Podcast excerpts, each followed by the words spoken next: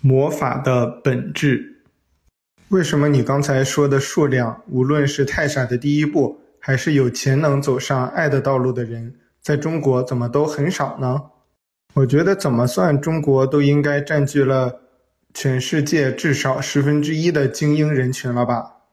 已经走上爱的道路的人，在各个社会都是一个稳定而分散的人群，他们不会自称精英，因为这个词语本身。就是矛盾和分离的词语，爱的道路和精英的道路是完全不一样的道路，甚至是相反的道路。爱的道路看自己和别人是完全一体的，永远不会用任何方式或者任何角度尝试凌驾于任何一个人之上。走在爱的道路的人，在不同的国家有不同的比例，就好像有的土地遍布花草。有的土地却是一望无际的贫瘠。一个国家的信息的开放程度和文化的宽容程度是爱的种子最合适的土壤，但是富裕和强大却不是必要的阳光和水土。所以你会看到很多国家虽然贫穷，爱的觉醒的比例却非常高，类似南非。爱的觉醒的比例是中国的十五倍。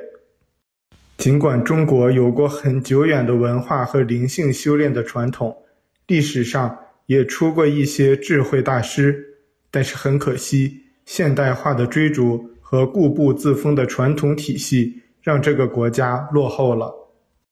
美国由于多元性以及教育和文化体系的开放性。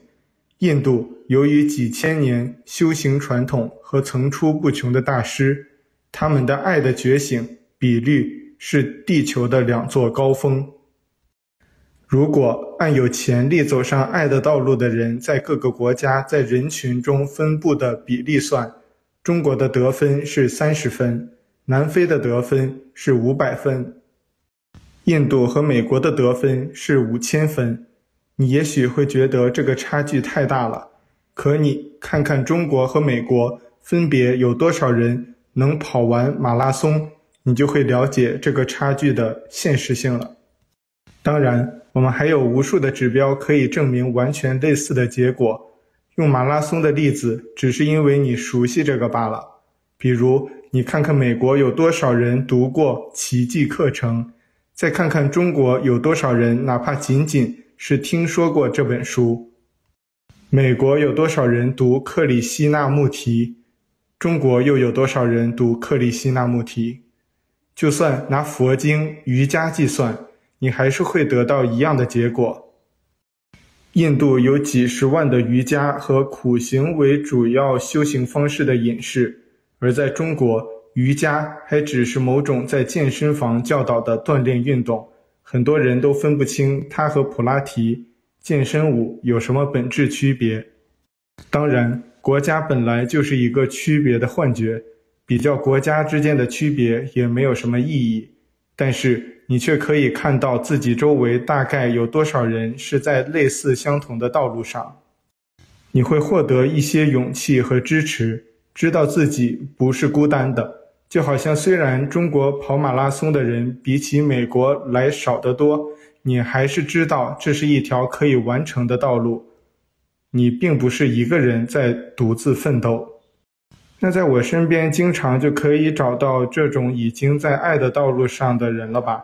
这些人会有什么明显的标志吗？怎么找到他们呢？那些已经走在爱的道路上的人。当你接近他们的时候，你会从他们身上感到内在的平静。他会几乎无私地给你各种建议和帮助，并真的从这种帮助中感到快乐。他们也不会向你要求任何回报。这些人会有意识地在生活中向自己周围的人散播爱的讯息，教导爱的道理，帮助周围各种各样的人看到生活美丽的一面。并帮助周围的人在爱中走出矛盾和恐惧，这是走上太傻道路第一步，爱的道路的人必然会做的事情。只是不同的人在不同的环境有不同的表现形式。如果你打开真实的眼睛，就会看到完全开启的心脏位置的绿色能量中心。这种绿色的光芒是如此耀眼，以至于是无法忽视的。这些人的另一个特点就是热爱自己的生活，这是爱的能量中心打开的必然结果。他们在大部分时候都几乎是以一种最积极的态度去面对所有的生活和工作中的问题和挑战，并且时刻保持对人生和世界的思考。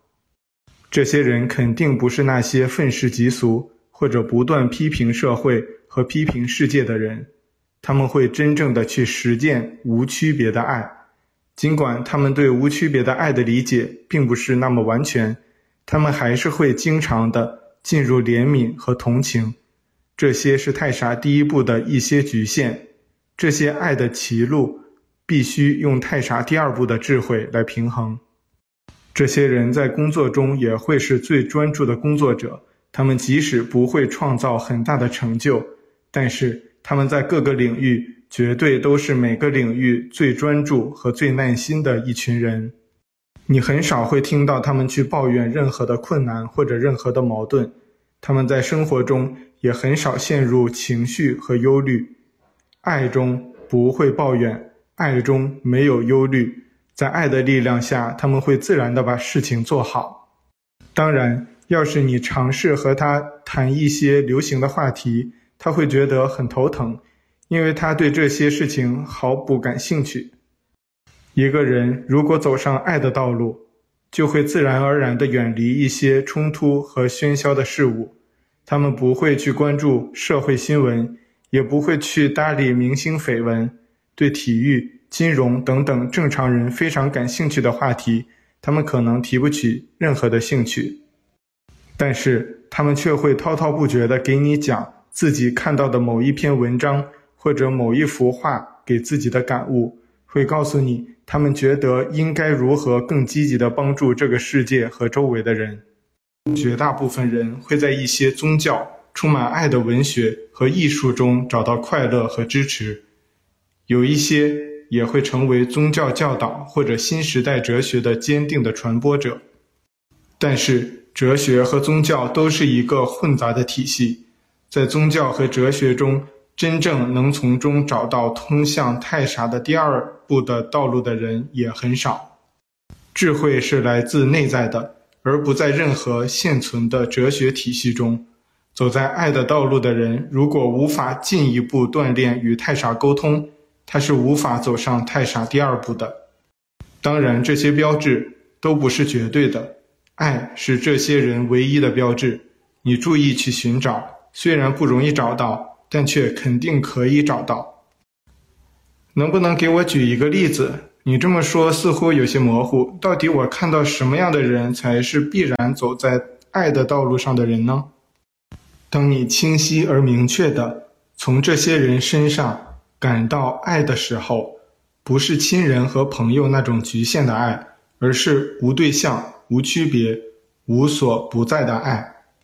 你不可能接近这些人而不马上感到平静和爱的。比如，我的邮箱里经常收到六七年前我的一个客户的家长给我的邮件，似乎我在他的邮件列表里面。我每隔一段时间就会收到他的一封群发的邮件。这周是一幅美丽的图画，下一周是一个关于爱的故事，过几天是一个关于生活的预言，之后可能是他读某本书的感想。我虽然从来不回复他的邮件，但是我清楚的知道他是走上爱的道路的人。只有这样的人才会对爱的讯息如此敏感，和有一种强烈的传播他们的愿望。我前一段时间还收到一封邮寄的平信，在这个电子邮件的时代，这是很少见的。信里面是一位客户的家长看了《太傻十日谈》之后写来的信。表达了自己对书的喜爱和一些观点，写什么并不重要，我一眼就可以看出，这也是一位爱的觉醒者。这些人会对任何传播爱的书籍有强烈的共鸣，也会有强烈的交流爱和领悟爱的愿望。所以，其实你只要用心观察，你肯定会在你周围的人中找到这些人，只不过。四十岁以下的人，由于心智和经验还远远不够成熟，大多数还在专注于工作的竞争和忙碌家庭生活，并没有多少人有机会真正反思自己和人生的意义。所以，爱的觉醒者在青年和中年年龄层实际比例会很小，而在五十岁以上的人群中，由于他们有生活的阅历和闲暇。他们更有机会反思生活，他们会有更多的机会看到爱，因此老年人中这些人会相对多一些。这些人一般会被周围的人称之为尊敬的长者，但是走上爱的道路却不会受到年龄的限制，唯一的阻碍只是每个人自己，他们是否愿意认识和接受真正的自己。所以，Jim，就算你是在竞争激烈的金融行业，正要进入三十岁的某种成熟期，年龄也不大，但是你只要愿意开始认真地审视自己，就好像你在太傻十日谈中审视留学那样，重新审视自己，不用那些固执的大脑的分离束缚自己，你完全可以走上爱的道路。当你真正走上那条道路的时候，你肯定会在那里找到你的世界。这也是太傻十日谈在结束的时候没有谈完的那个世界，不是职业的世界，也不是某种生活方式的世界，而是真实的世界，爱的世界。你本来就属于那里，你现在只是回到你来的那个地方。在爱的世界，你绝对不会觉得自己变得孤单或者失去了什么，你更不用离群索居，或者成为一个愤世嫉俗的隐士。你会真正的理解生活，热爱生活，热爱你的工作，热爱你周围的每个人。但是那种爱，不再是你以前那种追逐的渴望，对外在事物的种种期待之后满足的快乐。也不是被各种事物和关系束缚的恐惧和重重矛盾中挣扎的那种奋斗，你还会感觉到无恐惧的爱中的自由，你会真正感到重新活过来的感觉。这是很多老年人在退休以后，摆脱了一些工作和家庭的束缚后，经历了对生活的反思和生命的审视后，也会感觉到类似的第二春的感觉。似乎又重新获得生命一样，这种感觉的本质也是摆脱恐惧后爱的自由。但是你其实完全不用等到那个时候，你现在就可以开始重新生活，重新爱，真正的爱。这不是很迷人吗？确实很迷人呢，和我原来想的一点都不一样。我原来一直以为要变成耶稣那种苦修士和殉道士才是爱的道路呢。没有想到是一条可以更好的生活和真正生活的道路。我想我可以认真的去试一试过那种生活呢。不过你刚才提到爱的道路是太傻的第一步，那之后的第二步呢？大部分走上太傻的道路的第一步的人都会走上第二步，成为耶稣那样的智慧大师吗？走上爱的道路的人，他们中的绝大部分人都有完全的潜力。可以成为各种智慧大师，但是他们中绝大部分人并不会走到第二步，而会很长时间的停留在第一步。太傻道路的第二步是智慧的道路。一百个走上爱的道路的人，一般只会有少数的一两个能真正走上智慧的道路。在太傻的每一步的道路上，每一个人都会遇到各种挑战，这些挑战本质上。和走上爱的道路之前的挑战是一样的，都是来自大脑和固有的思维模式的束缚的挑战。就好像当一个人解开了缠绕在心灵上的最粗壮的枷锁之后，他们会感到某种自由和快乐，但是他们也会接着看到缠绕在自己心灵上的那些更精细的缠绕物。这些缠绕物的本质还是分离的束缚，只是。更底层、更精细而已。在太傻的每一步，你做的都是进一步清理自己大脑的思维模式，然后不断地解开自己心灵的束缚。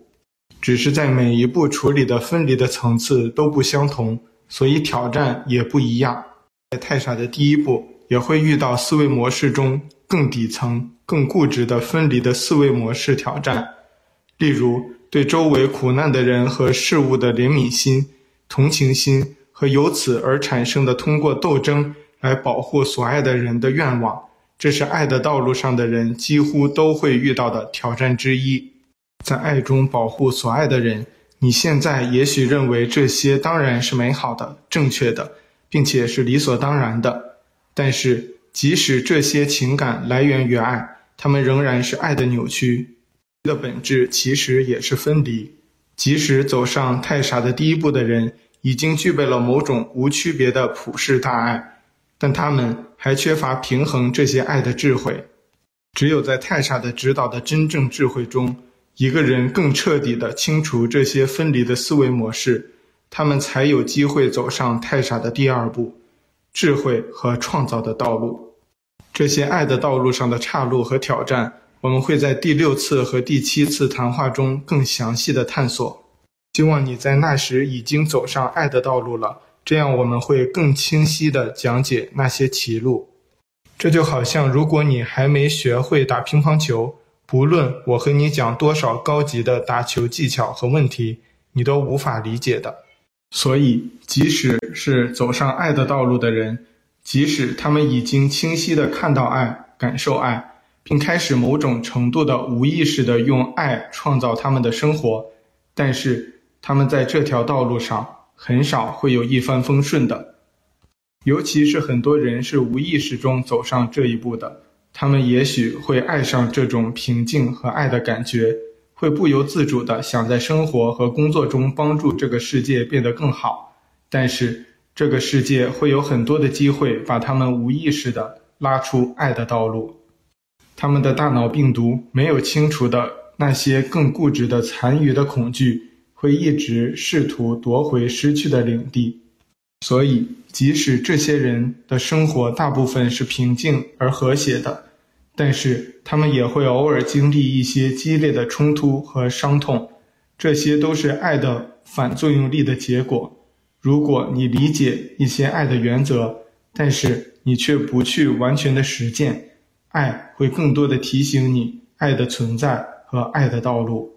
因此。即使已经走在爱的道路上的人，无意识的暂时放弃爱的道路是很平常的事情，就好像有很多已经跑过一两次马拉松的人会因为恐惧受伤放弃马拉松，还有人之后喜欢上了其他的运动，诸如游泳、赛车等等，这是很正常的事情。不过，就像有人离开，也会有人加入一样，这个走在太傻的第一步上的人群的总数。稳定在上千万左右，而这些人都是这个世界的爱的源泉。一百个走上爱的道路的人中，只会有一两个走上智慧的道路。那走上太傻第二步的人，不是少得可怜吗？走上太傻的第二步的人确实不多，就好像这个世界有上千万的人跑马拉松，但是愿意去跑超级马拉松的人，去跑一百公里、一百英里。二百五十英里的人数量还不到一万，但是虽然这样的人少之又少，你还是可以找到他们，对吗？你说超级马拉松呀，中国只有一个 TNF 一百，是这种类型的全国性的比赛，一百千米项目每年只有不到一百个人参加，大部分是山路，跑完一般需要十二个小时多。我现在也就想想。估计连参赛资格都没有呢，是不是走上太傻的道路第二步的人，就都是大师了？诸如耶稣之类的宗教领袖和救世主呀。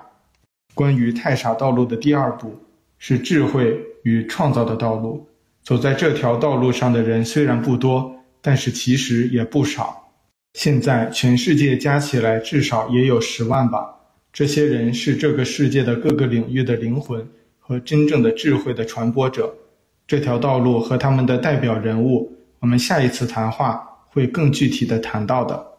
不过，真正走上太傻的道路第二步的人，确实都是这个世界的老师，只不过他们绝大多数人都不会像耶稣、佛陀那样直接的教导真理，而是在自己的各个领域用智慧表达真理。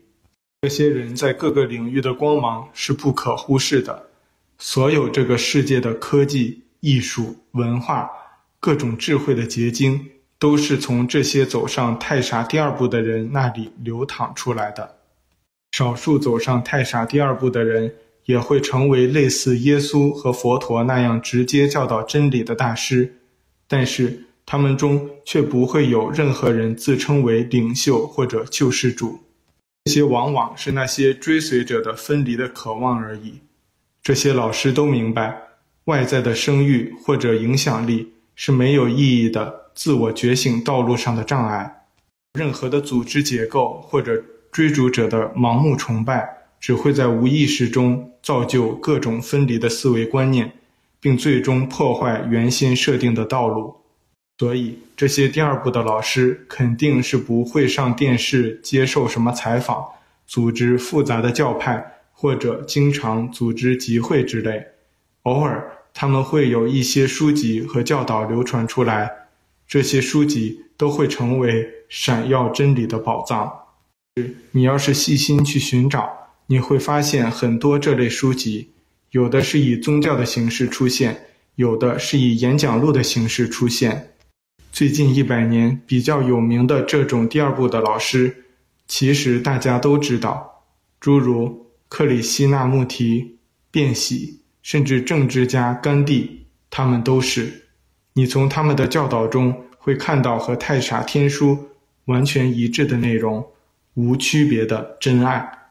是这些老师中的绝大部分，即使会成为某个小小团体的指导者，他们也不会让你知道他们的名字和具体的经历，因为对身份和过去的追逐都是束缚。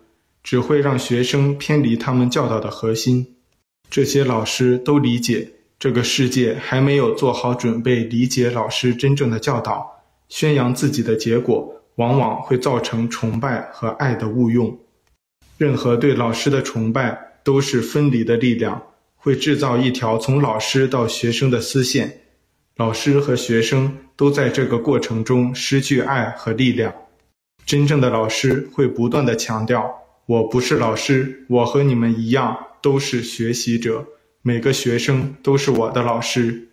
只有在这样无区别的爱的声明中，这些吸取生命和爱的丝线才会溶解。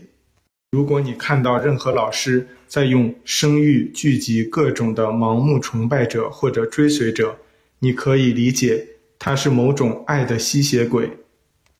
对力量的崇拜，对知识的崇拜。对未知神秘的崇拜，都是人们恐惧的另一种表达形式。走上爱的道路的人，是不会去用剥夺爱的方式来传播爱的。可是这个世界不是很多人崇拜耶稣、佛陀之类的大师吗？这种崇拜也是被剥夺爱吗？只要是不经分辨的盲目崇拜，或者崇拜任何一些人比自己好、比自己高级。比自己更有力量的思维模式，都是在制造分离的丝线。这也是为什么现代的宗教所宣扬的那些诸如耶稣是上帝唯一的儿子，是这个星球的救世主，或者叉叉叉大师是来自更高世界的智慧象征，将惩罚邪恶、拯救人类等这样的表述，实质都是在散播分离的恐惧。和束缚的原因，这些表达确实是在制造分离和吸取爱的力量的丝线，只是这些丝线的另一端不是在真实的耶稣和佛陀那里，而是在某种自称代表着耶稣或者佛陀的机构那里，就好像你捐给教会的钱，耶稣是不会收到的一样。已经觉悟的耶稣或者任何真正的大师。是不会接受这些分离的丝线的。当然，制造分离的丝线也是使用爱的力量，只是在扭曲中使用爱，最后造成缺乏爱的结果。这都是每一个走上爱的道路的人要真正警醒的，尤其是给外在树立任何自己比其他人更伟大、更加精英、更值得拥有财富、权力和快乐的形象。这些都是对真实的爱的扭曲。不过，现代世界关于耶稣和佛陀的故事和大部分的其他大师的故事都是经过很大改编的，因为人们实在太喜欢那种通俗戏剧了。他们也真的相信，只要有力量的人就应该打击邪恶，拯救世界。这样的超人情节是有效的。真实的耶稣在他当时生活的年代，只是在一个小小的圈子里有影响，从来没有想过拯救世界或者建立一个多么大的世界性的宗教。真实的佛陀也不是什么王子放弃了王位来追求真理，他只是印度一个小小的山区城邦的首领的儿子，和现在世界的。某个市局级干部家庭环境差不多。佛陀的家里确实也有一些仆人，他的父母也确实不准他太多的接触外面的世界。不过后来传播佛陀故事的人始终觉得这样不够有说服力，于是编撰出豪华奢侈的皇宫和放弃皇位的王子这样戏剧化的故事。但是这些分离情节实际上却造成了真理的扭曲。现实主义的情节永远是最平淡而最真实的。我明白了，你的意思是说，其实是大众的某种对救世主和外在拯救力量的期待创造了宗教，而是不像很多人理解的，是大师创造了宗教。然后这些宗教被黑暗力量扭曲，成为某种阻碍的力量。你的意思是对的，但是你要注意，大众的分离的期待是不可能创造任何真实的事物的，他们只是制造了束缚自己的一条条锁链而已。就好像你看各种寺庙里面求神拜佛，希望神佛解决自己种种问题的那些人们。他们从来不会去关心过去那些大师究竟教导了什么，也不关心自己究竟如何才能走出痛苦。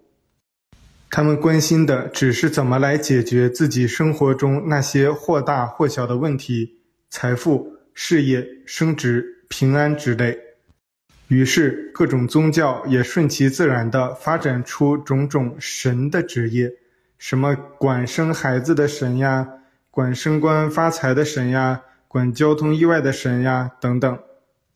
人们只是看到他们愿意看到的，他们也一直在相信他们希望相信的。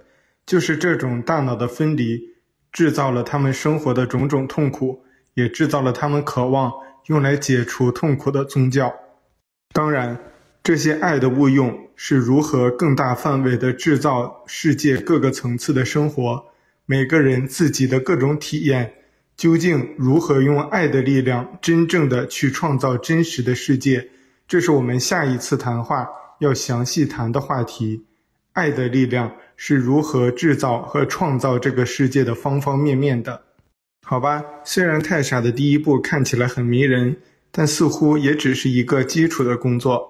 不过，我想我可以去努力尝试一下。看看是不是真的会有你说的那种重新认识爱、重新活一次的感觉吧。也希望我女朋友能接受这种爱的方式。你也许觉得我和你反复计较一些细节，但是这些细节却是你真正的阻碍。不要忽视他们，不要去期待你的女朋友和你周围的人会接受你的爱和他们愿意理解你。这些忧虑。都只是你自己的心里的枷锁罢了。在这种心态上，你是无法真的认识爱，也不可能走上太傻的第一步的。在这一次的谈话中，虽然我们从头到尾都在谈爱，但我们的谈话焦点还是人际关系中的爱的运用，如何正确的理解爱，而不是因误用和滥用爱而造就痛苦。爱的话题是巨大的。我们仅仅只是开了一个小小的引子，在人际关系中的爱，也只是爱的一个很小的层面。也许你觉得这种爱的观点很难理解，似乎走上太傻的第一步，也不是什么惊天动地的伟业。但是今天我们谈的对真爱的认识和收回爱、理解爱的实践，却是所有的创造的前提。你不可能在分离的爱和扭曲的爱下去创造的，在分离下，你只会制造麻烦和矛盾。察觉爱、收回爱、理解爱、实践爱，也是你走向太傻的第二步，甚至第三步的不可逾越的过程。在未来，你会更深入地理解，为何任何的智慧、任何的创造、任何的奇迹，其实都是基于这种完全无区别的真爱的力量。我们在下面两章会深入的继续探索爱的力量，那是爱的真正的力量的领域，创造的领域。爱将光用各种方式聚合起来，形成世界的各种各样的层面。这是我们下一次谈话的主题：创造的力量，爱与光的和谐。好吧，我想今天我应该是收获很大的。不过我回去可以慢慢理解。估计走上爱的道路要花一段时间，但是我想我肯定还是会努力的。上次你说过，这次谈完话之后会送给我魔法礼物，你不会忘记了吧？啊，还真忘了。这次的礼物是魔法墨镜，你别着急，我去找找。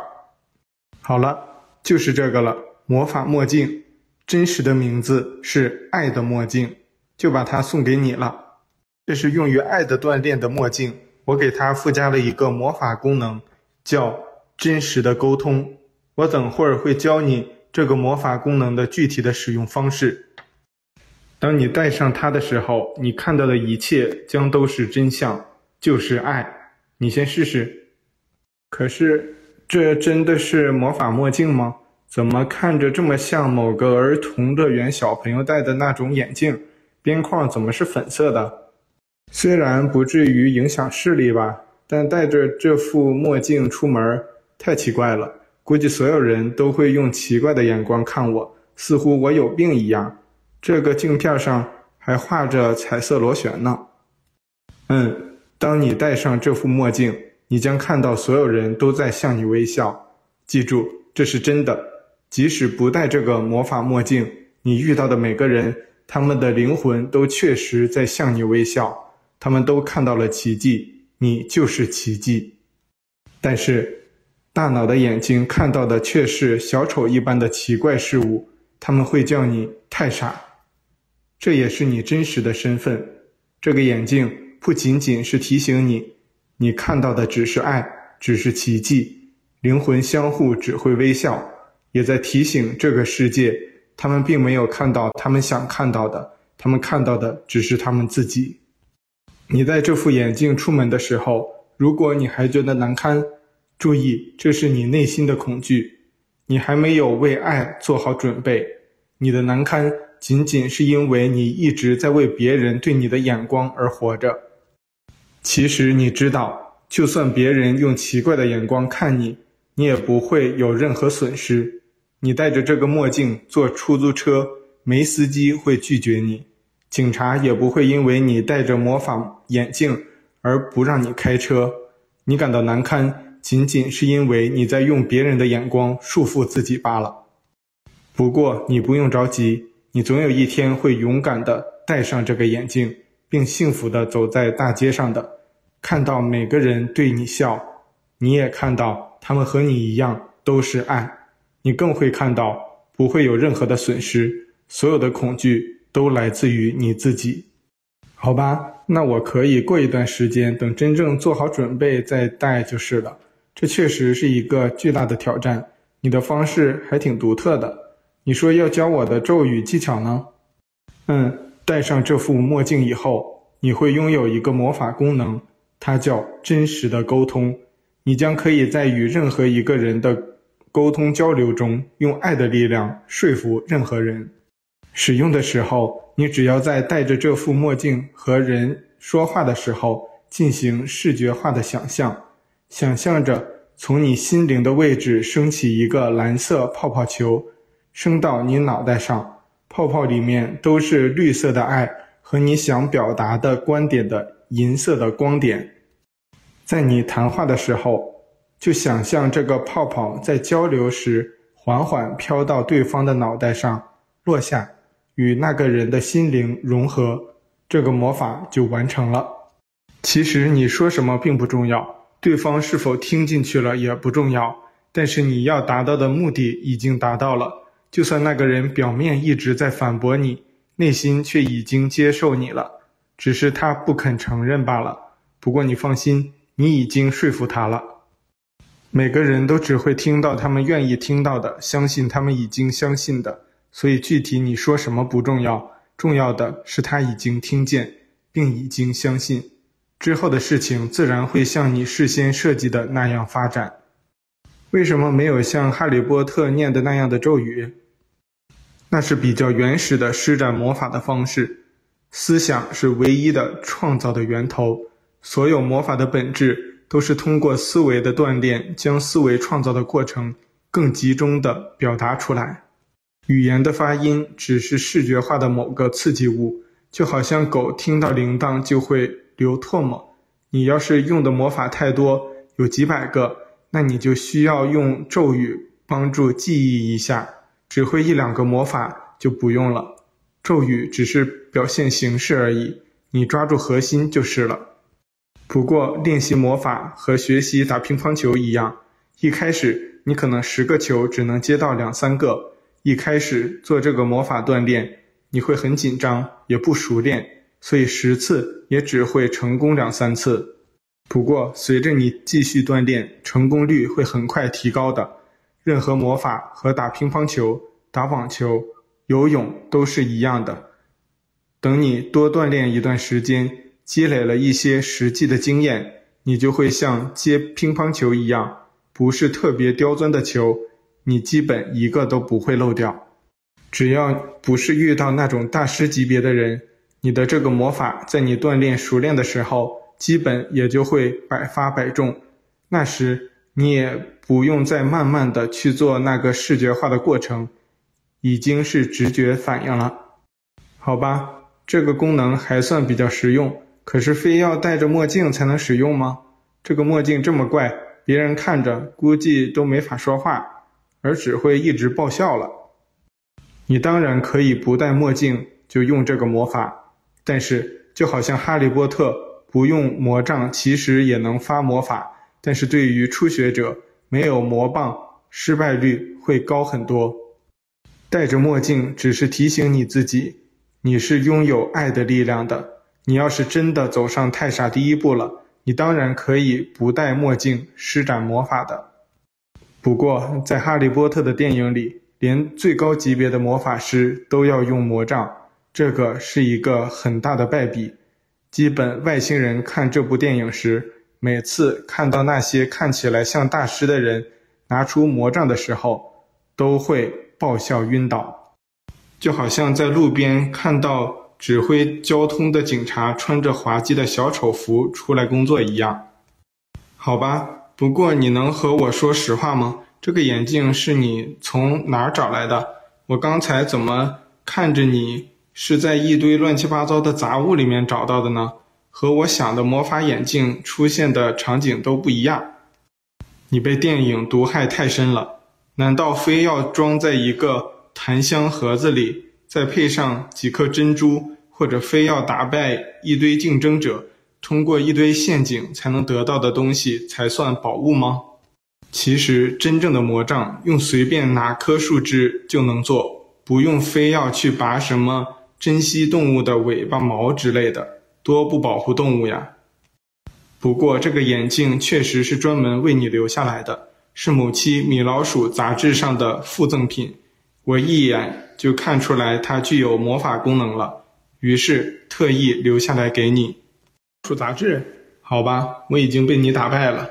不过你可别忽悠我，这副墨镜是真的得有说服人的功能哦，千万别我好不容易下决心戴上，你又说我用错了。肯定不会，这是一个最初级的魔法技巧。